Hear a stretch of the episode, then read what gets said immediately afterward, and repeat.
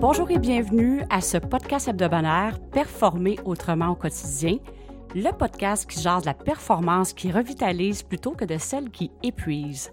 Alors, je suis Hélène Savignac, votre animatrice, entrepreneur et aussi euh, j'assiste les entrepreneurs depuis plus d'une vingtaine d'années justement dans leur leadership et on va parler de leadership aujourd'hui, le changement de paradigme du leadership.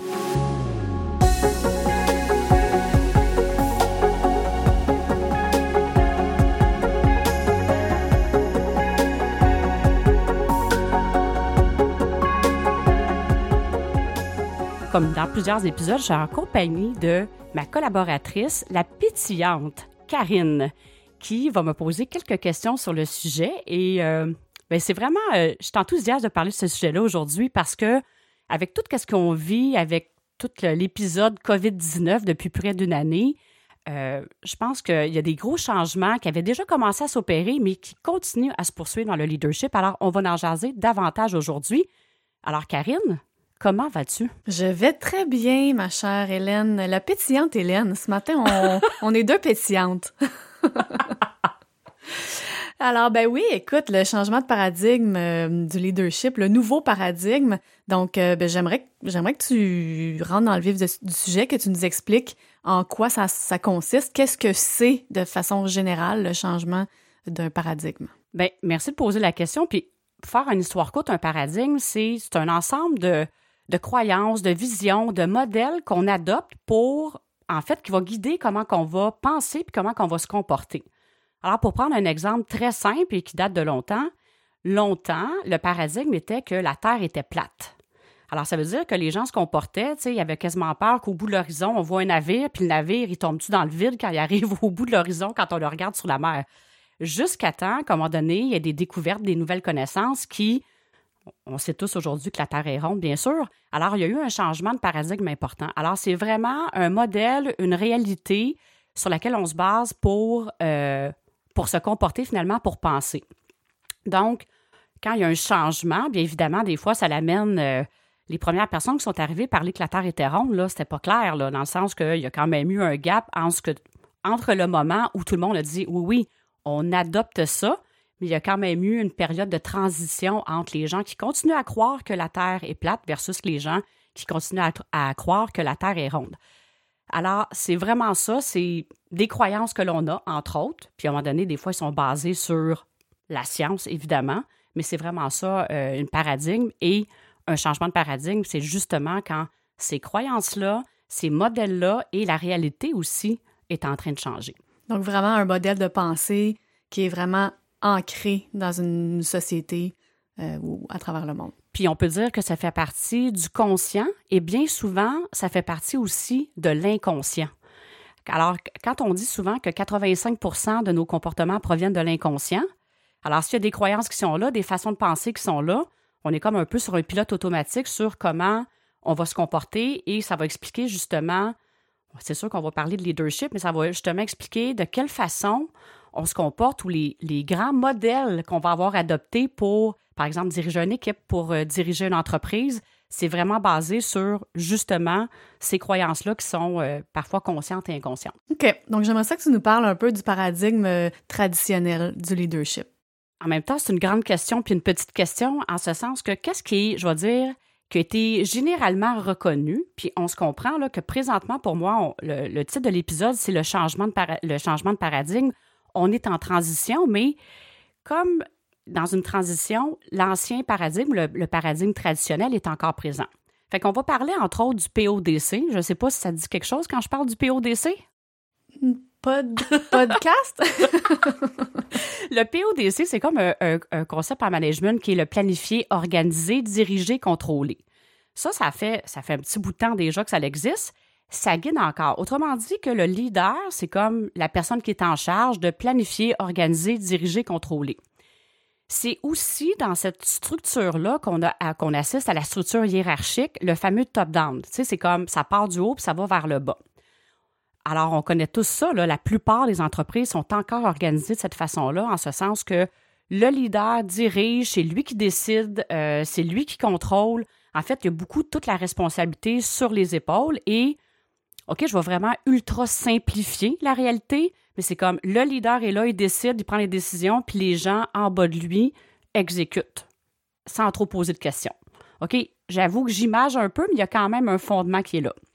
Dans le traditionnel, le leadership traditionnel aussi va encourager la compétition individuelle, un petit peu à ce que le meilleur gagne.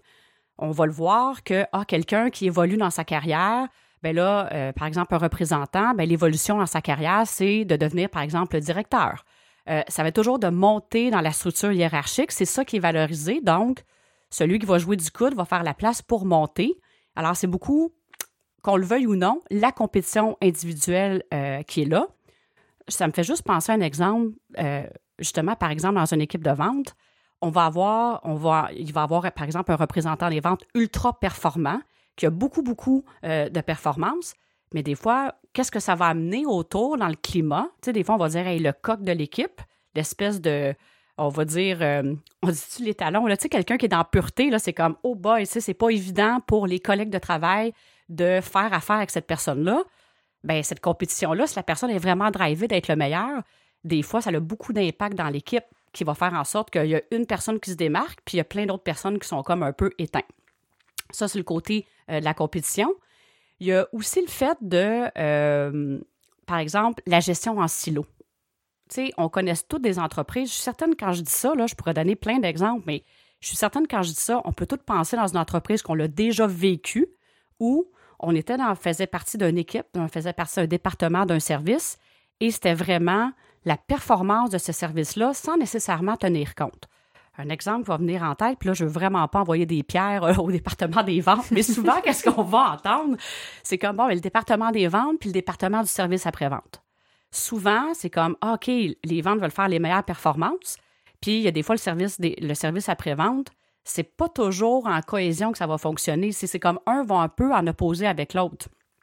Ou, exemple, le service des finances avec le service des ressources humaines les ressources humaines vont proposer, par exemple, des programmes de bien-être, euh, des programmes pour que, par exemple, les, euh, les membres de l'équipe se sentent bien, puis les finances vont arriver, on n'a pas les moyens de ça. Puis là, là comme je dis, je ne suis pas en train d'envoyer des pierres, mais c'est souvent une réalité. OK, on devrait mettre plus l'argent vers les départements qui rapportent. Alors, c'est comme l'humain n'est pas tout à fait au cœur des décisions, c'est plus les coûts, la performance, les résultats. Puis, je vais faire un aparté parce que, en plus, euh, Karine, c'est un peu grâce à toi.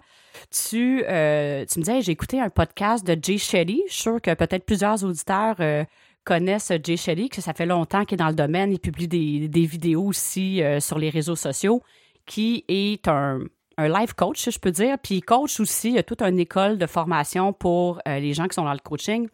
Et il parlait du mythe du perfectionnisme et de comment c'était une addiction même que les gens focusaient sur d'être parfaits, donc focusaient sur les résultats.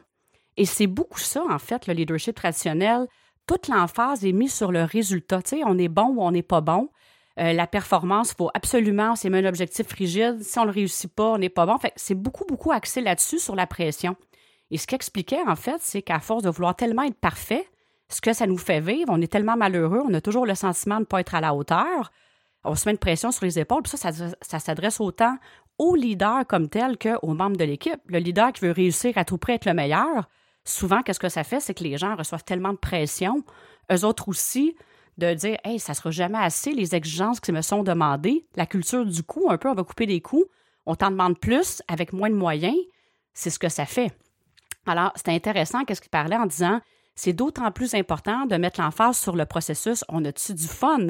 Est-ce que les étapes pour arriver, pas vers la perfection, vers le résultat de toutes les étapes qu'on a donné le meilleur de nous-mêmes? Bref, c'était vraiment intéressant. Puis, en parlant de perfection, tu sais, je veux faire un aparté. Moi, je, m'en venais, on je m'en venais aujourd'hui à enregistrer des épisodes de podcast. J'écoute Jay Shetty, que je ne sais pas, ça fait combien d'années, il était rendu à sa 224e épisode de podcast.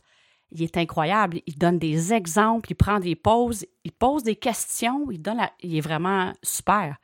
Si là, je partais avec ça en me disant, hey, je me compare à Jay Shetty pour déterminer pour déterminer si je vais être bonne ou pas dans le podcast, je veux dire, je me retourne chez nous, là. J'ai pas la même expérience que lui.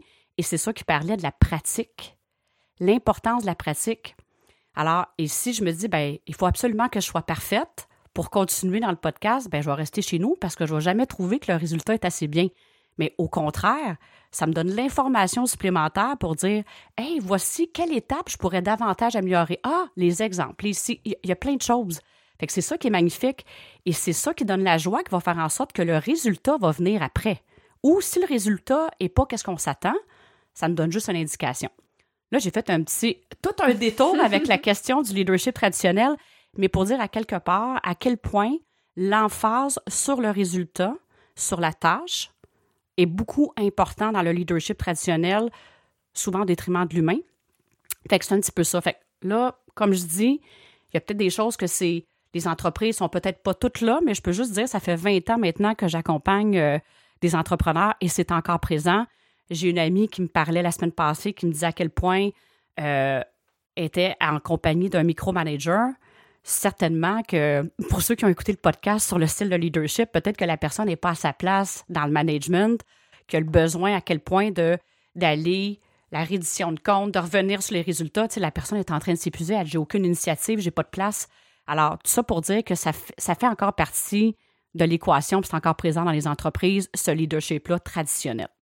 Je me demande si c'est pas aussi euh, un petit peu générationnel, dans le sens que c'est sûr qu'on envoie des entreprises plus jeunes avec des patrons plus jeunes euh, qui vont peut-être avoir un nouveau mode de pensée, mais tu sais, tu vas en parler euh, après ça de ce nouveau paradigme-là, mais j'aimerais ça que tu nous dises, tu sais, pourquoi je te parle du générationnel, c'est d'où ça nous vient, en fait, d'où ça vient peut-être aux patrons qui sont peut-être dans une génération peut-être 50, 60, ça leur vient de quelque part, cette ces croyances-là ou cette façon euh, d'être leader? Ben oui, puis écoute, merci de poser la question. Puis là, t'es bonne parce que j'aurais pu te perdre au détour. Là, je allée vraiment dans plein de directions en question 1. J'espère que les auditeurs, je vous ai pas perdu en cours de route sur quel est le leadership traditionnel. Vous voyez que le sujet me passionne. Mais là, je vais vraiment répondre à ta question. En fait, d'où ça vient, c'est que quand on parle qu'un paradigme, c'est basé sur des croyances, OK, je veux juste faire un petit retour en arrière que, bon, dans les années 60, qu'on était dans l'ère de l'industrialisation, l'homme était plus vu, là, quand je parle, mettons, les employés, les membres de l'équipe, c'était plus vu comme des machines parce qu'on était à l'ère de la production. Donc, c'était vraiment, euh, l'homme est un peu une machine, donc il a besoin d'être motivé, la cadence, on a besoin de lui dire quoi faire, il n'est pas capable de penser par lui-même. Je veux dire, ça a été vraiment documenté, là, ça réduit un petit peu l'être humain à pas grand possibilité, mais ça faisait quand même partie du paysage on est à l'ère de la productivité. Après, ça s'est transformé vers l'ère de l'automatisation où, là, à ce moment-là, c'est plus des machines qui faisaient la, productivité. Et on est allé vers tranquillement l'ère du savoir et de la technologie. Mais ça reste que les racines de qu'est-ce qui était, exemple, un bon leader, c'est quelqu'un qui doit tout contrôler, qui doit tout diriger. Les gens à la base, là, puis tu sais, je veux pas trop perdre les gens, mais tu sais, la théorie X, là, la théorie X et Y de McGregor, ça disait à deux opposés. Un, X, les êtres humains ne sont pas motivés à la base, ils ont besoin qu'on leur dise quoi faire. Euh, les gens, naturellement, ne sont pas nécessairement, euh, veulent pas donner leur meilleur. Ça, c'est ça. Fait ça, quand ça, c'est présent, ça fait quand même partie de l'inconscient. De dire, OK, un bon leader, c'est parce qu'il sait tout contrôler, il va tout avoir sur les épaules, c'est lui qui a l'imputabilité. Fait que ça, si on pense ça, que les gens ne sont pas dignes de confiance, c'est sûr qu'on va mettre plein de contrôle. Fait que ça fait partie de l'héritage des croyances qui sont encore présentes, qui vont guider certaines façons de se comporter, consciemment ou inconsciemment. Là. Ça fait-tu du sens? Ouais, ouais. Puis écoute, tu sais, quand tu dis, quand, tu. Parce que c'est dans l'inconscient, mais quand tu en prends conscience, c'est comme, waouh, c'est lourd. c'est quand même lourd.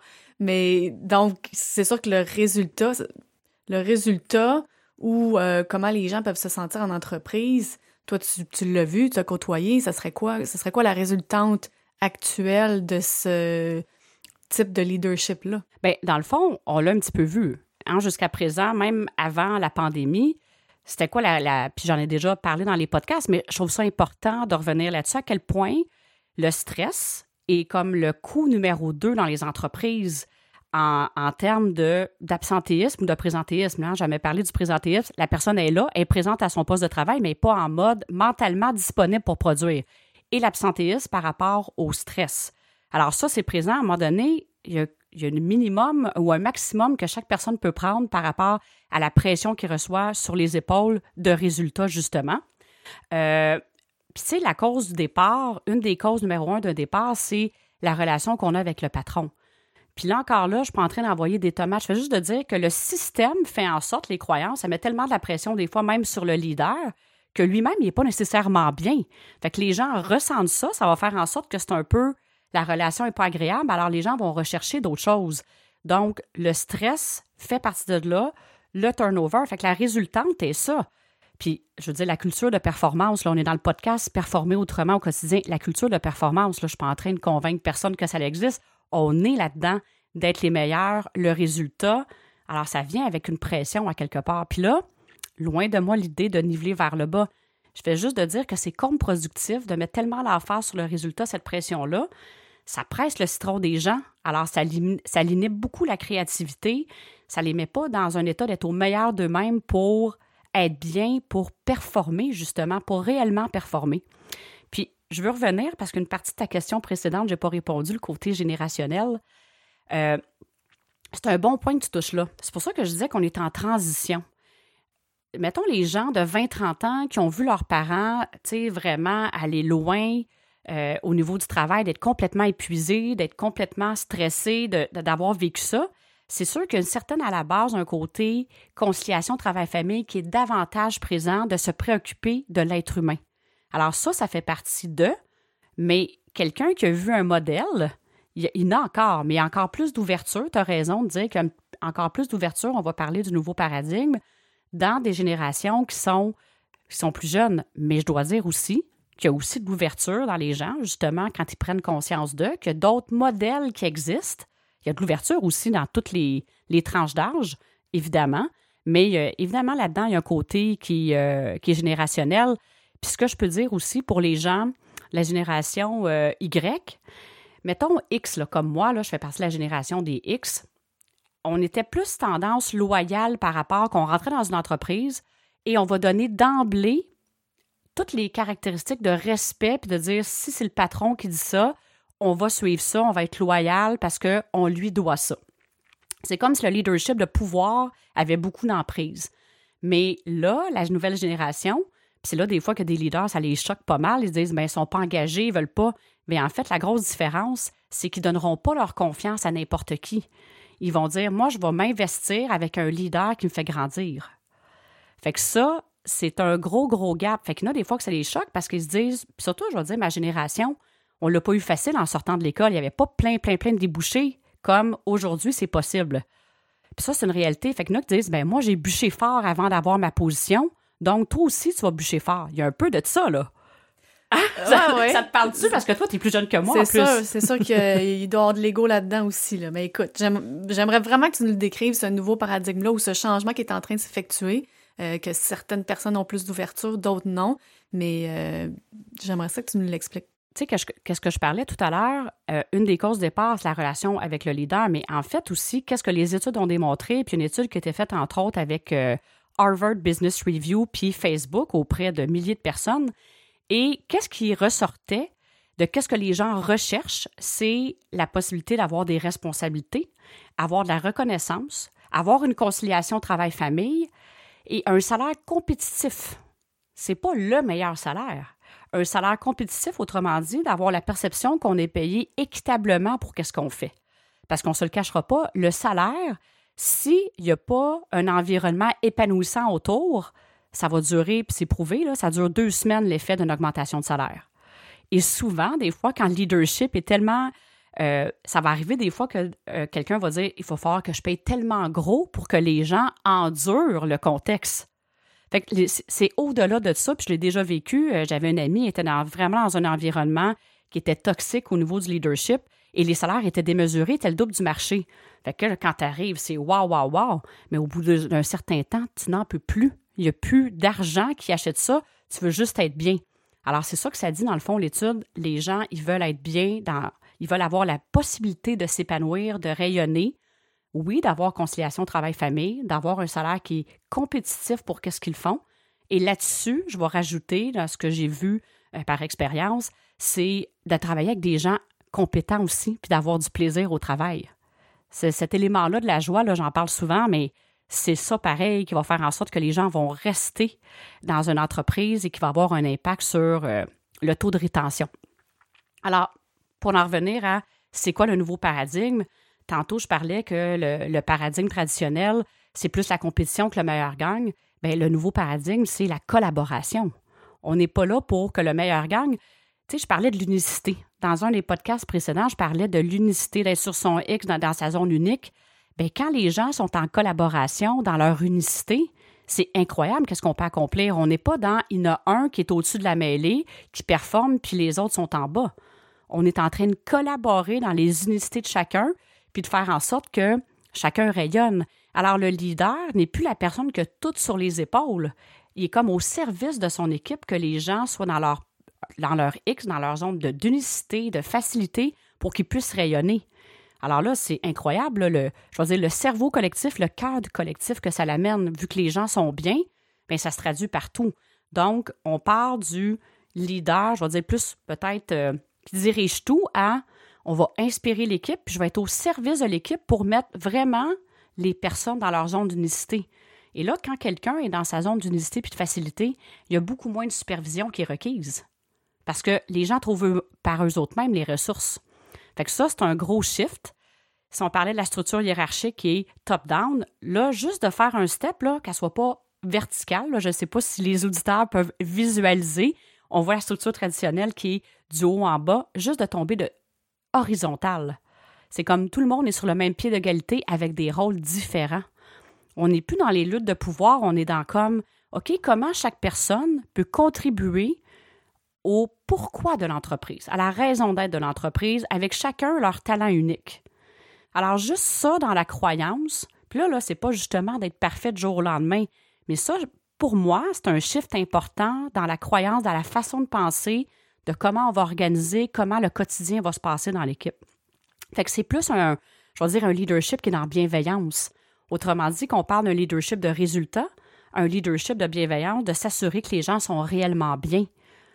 Juste, si la personne est bien, elle va performer. Et là, j'entends un entrepreneur qui va dire Oui, mais les gens là, qui sont juste là pour la paye, ben oui, ça existe, mais ils sont peut-être pas dans la bonne organisation, ils sont peut-être pas au bon endroit. Parce que c'est pas vrai, il n'y a aucun être humain normal qui se lève le matin en se disant Qu'est-ce que je pourrais faire pour échouer ma vie? Toi, est-ce que tu n'en connais? J'en connais pas. Alors, tu sais, je veux dire, chaque personne se lève le matin pour dire Hey, je veux réussir, je veux réussir dans ma vie. Des fois, il y a des chemins qui sont sinueux, mais peu importe, quand on leur donne l'opportunité de, se réaliser, de s'épanouir, en tout cas, la grande majorité des gens vont dire oui à ça. Alors ça, c'est... Un bon leader aurait vraiment tout avantage à tasser un petit peu son ego, comme quoi il n'est pas la seule personne qui serait capable de prendre des bonnes décisions ou de trouver des idées ou de euh, d'amener des, solutions, euh, d'être au service de son équipe, leur permettre de eux aussi trouver des solutions. Puis ça, tu touches un bon point, puis on va en reparler euh, encore plus davantage dans un autre épisode par rapport à l'ego. Tu sais, c'est bien beau de dire, OK, je veux encourager les gens à l'initiative, mais ça veut dire aussi que si on part de la conception d'avant, mettons la croyance qu'un leader doit tout savoir, avoir toutes les réponses, ça peut être n'importe qui dans l'équipe qui va peut-être trouver l'idée révolutionnaire de l'entreprise ou qui va trouver une nouvelle façon de processus de service à clientèle, une nouvelle idée pour les ventes. Ça peut être n'importe qui quand on laisse ça aller. Alors oui, si l'ego dit moi, il euh, faut que je me pète les bretelles puis que je sois le meilleur, ça peut être réellement dérangeant. Là. Quand on, cette croyance-là est forte, ça peut être réellement dérangeant. Fait qu'il y a un shift, dans le fond, aussi dans l'humilité, de mettre l'ego de côté. Hein? L'ego, je vais juste faire un aparté, c'est un mécanisme de défense qu'on s'est construit pour se protéger. Parce que souvent, dans la perfection, c'est qu'on pense qu'on n'est jamais à la hauteur. Donc, on met des couches pour se protéger, pour dire Ah, OK, je, je veux pas trop avoir de l'air vulnérable. Tu sais, demande à un leader Hey, je suis confortable, moi, quand quelqu'un me pose une question et je n'ai pas la réponse. Je l'ai vécu il pas si longtemps, puis c'était quelqu'un qui était dans la trentaine. Puis elle me répondit Je suis vraiment pas confortable quand j'ai pas la réponse. Elle dit Surtout si je dirige des gens, des gens qui sont plus âgés que moi. Fait que c'est ça, là le shift du leadership, de le vivre. OK, est-ce que je suis confortable réellement de ne pas avoir toutes les réponses? Aujourd'hui, là, avec la mondialisation, avec tout ce qu'on a besoin de savoir, en fait, les informations qui arrivent, plus on a d'informations, puis plus les gens qui sont comme près du terrain, par exemple, que l'information remonte dans l'organisation. OK, c'est comment que les clients réagissent?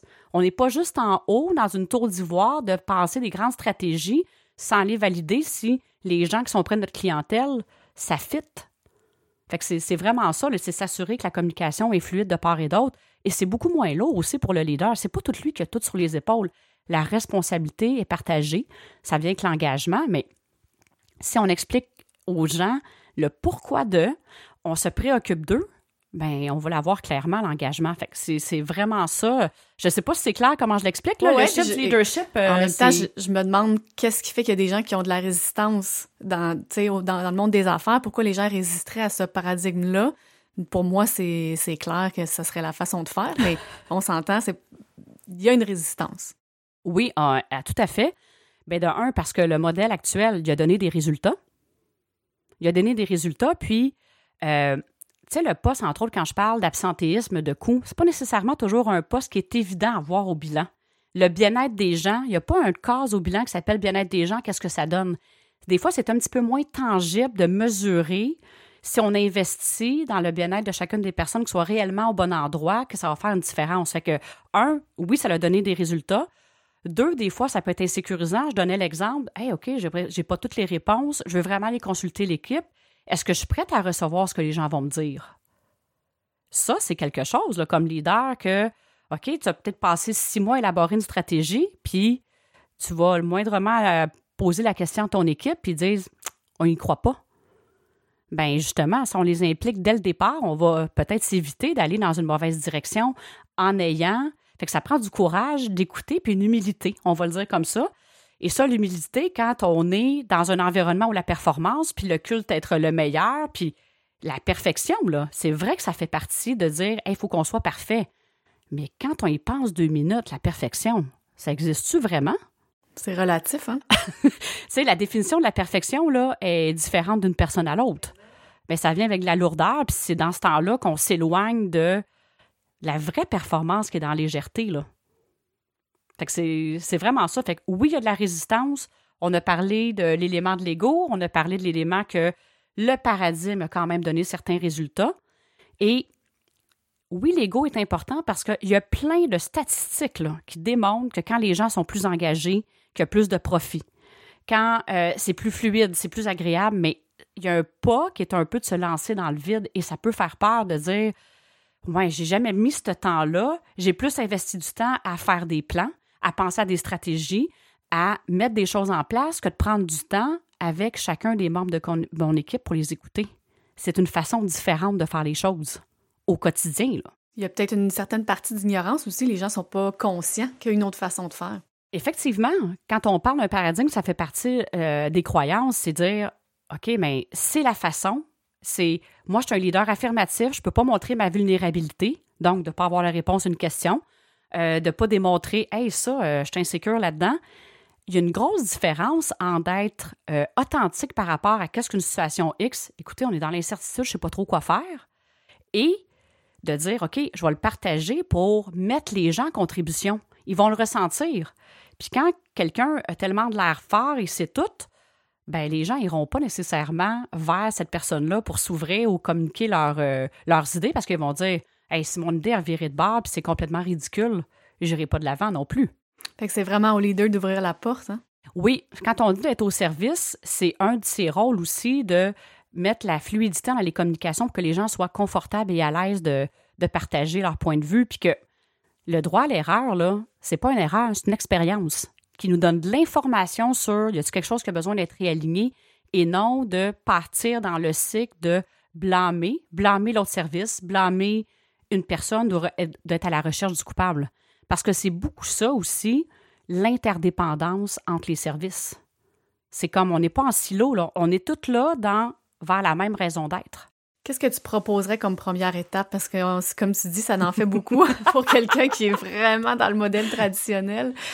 Euh, première étape, on va dire. C'est sûr que, tu sais, moi, je suis là-dedans. Hein, fait que là, des fois, je suis comme, OK, là, je viens de perdre les gens en cours de route dans qu'est-ce que je viens d'expliquer. Mais bref, je suis certaine que les gens peuvent ressentir mon enthousiasme par rapport à ça. Euh, et vous serez les bienvenus de poser des questions. Euh, s'il y a des parties, des segments, vous dites, hey, j'aimerais ça en savoir plus, vous êtes bienvenus de poser des questions sur nos plateformes. Une bonne première étape, là, pour dire, OK, là, par où je commence, là? Parce que là, encore là, on n'est pas dans la perfection, puis du jour au lendemain, de tout changer. C'est pas comme ça que ça se passe non plus. Mais ne serait-ce qu'à travers cet épisode-là, j'aurais créé une petite ouverture pour dire Hey, on peut-tu faire les choses autrement? ça serait vraiment magnifique. Ça, ça me, remplit de l'intérieur. Une première étape, prenez du temps avec les gens de votre équipe, individuellement. Un, juste de demander à la personne comment va-t-elle. Un, ça c'est. Et c'est surprenant l'information quand on est en qualité de présence avec nos gens qui vont nous donner. Je vais revenir sur le résumé des étapes, mais je veux juste revenir, ça me fait penser à quelque chose. C'est arrivé souvent que je allée faire des diagnostics d'entreprise et je, présentais un rapport, mettons, à la direction après quelques entrevues. Et là, à chaque fois, ça m'est arrivé, les, les, dirigeants me disaient Mais comment tu as pu avoir toutes ces informations-là? Mais toutes les fois, je leur ai dit J'ai juste pris du temps de les écouter. Point. Et c'est fascinant à quel point les gens m'ont donné des suggestions, m'ont partagé des pistes. C'est fou, là. Ça peut arriver des fois qu'on peut avoir besoin d'une expertise extérieure, mais souvent, à l'intérieur d'une organisation, c'est précieux. Alors, je reviens. Première chose à faire, prendre un moment de qualité avec chacun des membres de son équipe individuellement. Si on va aller plus loin, leur demander est-ce que tu es sur ton X présentement? Est-ce que tu sens que tu es dans un poste où tu peux exprimer ton plus haut potentiel? Évidemment, quand on pose ces questions-là, il faut être prêt à accueillir toutes les réponses. Il faut vraiment être en ouverture. Alors, ça, et troisième question, ça pourrait être quel est ton degré de joie actuellement dans l'entreprise? Es-tu plus vers 10 ou il est plus vers 1? Alors ça, ça donne déjà des super bons indices. Alors déjà de prendre un moment de qualité. Puis euh, si vous ne l'avez jamais fait, puis que vous dites comment les gens vont reprendre ça, ben faites juste leur partager la réalité. Je suis conscientisée, puis j'ai le goût d'en savoir plus, puis j'ai le goût de t'impliquer plus. Dites les choses telles qu'elles sont. Votre intention, si elle est noble, les gens vont le ressentir en disant J'ai vraiment le goût d'entendre qu'est-ce que tu as à me dire. Je suis en ouverture. Ils vont y aller. Il y en a peut-être qui vont être plus gênés au début, ils vont dire Ah, qu'est-ce qui se passe?